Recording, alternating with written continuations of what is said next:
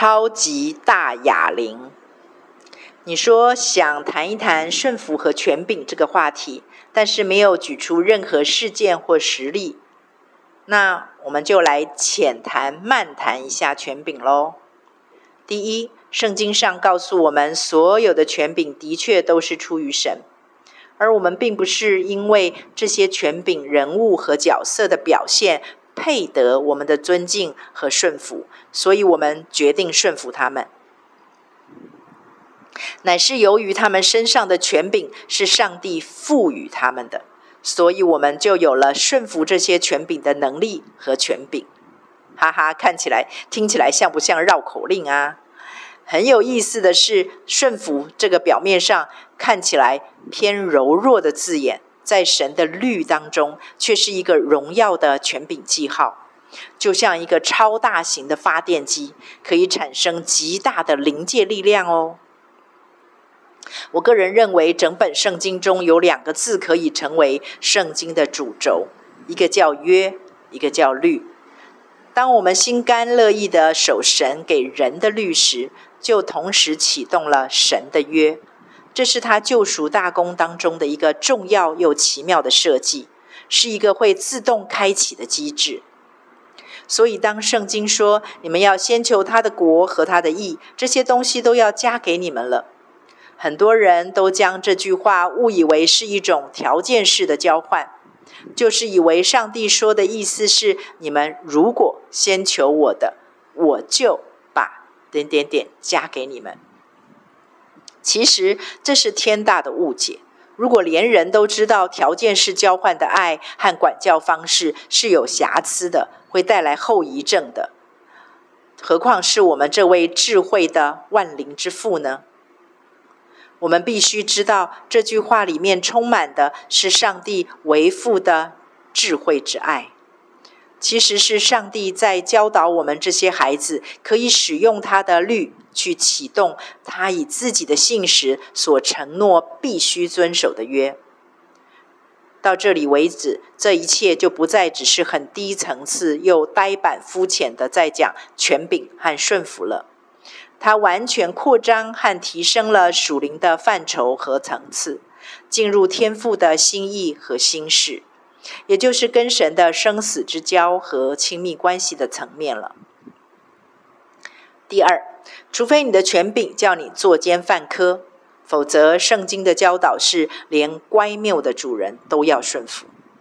这大概是上帝给我们的一个最严格也最顶级的训练场了。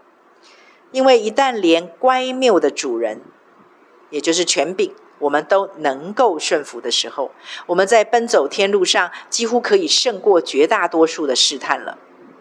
先来想想，什么样的权柄，包括父母、师长、上司、法律、国家政府这些，会被我们视为乖谬的主人呢？我特别去查了一下乖谬的定义，查到的结果是抵触、违背。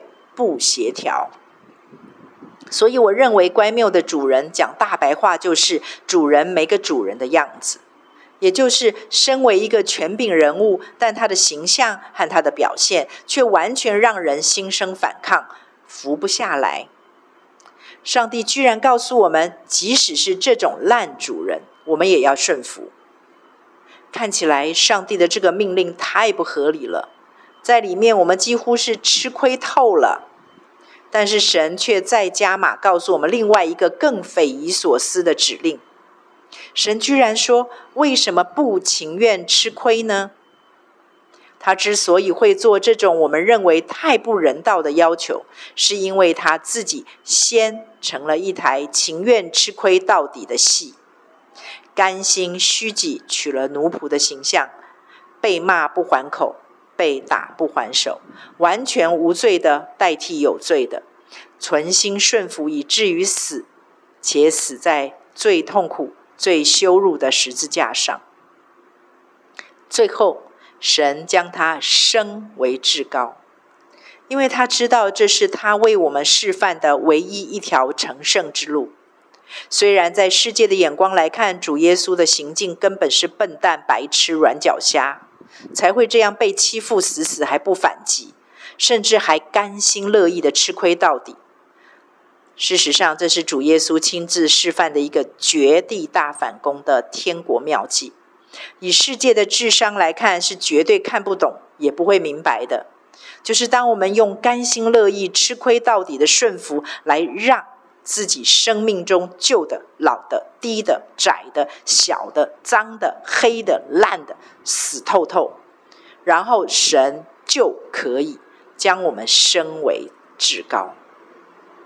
而要达到这种果效，温柔良善的主人就像举重哑铃的两侧放气球一般，不痛不痒，无感无效。唯有乖谬为常的主人，才能称职扮演哑铃两端又沉重又冰冷的大铁球角色，不是吗？从此就比较能用神的眼光去看待一切的不合理待遇、咽不下去的那口气、看不顺眼的人了。而且还会把这些过去恨之入骨的不平，全都视为是神打发来炼净、扩张、提升我们的大哑铃呢？是不是赞上加赞呢？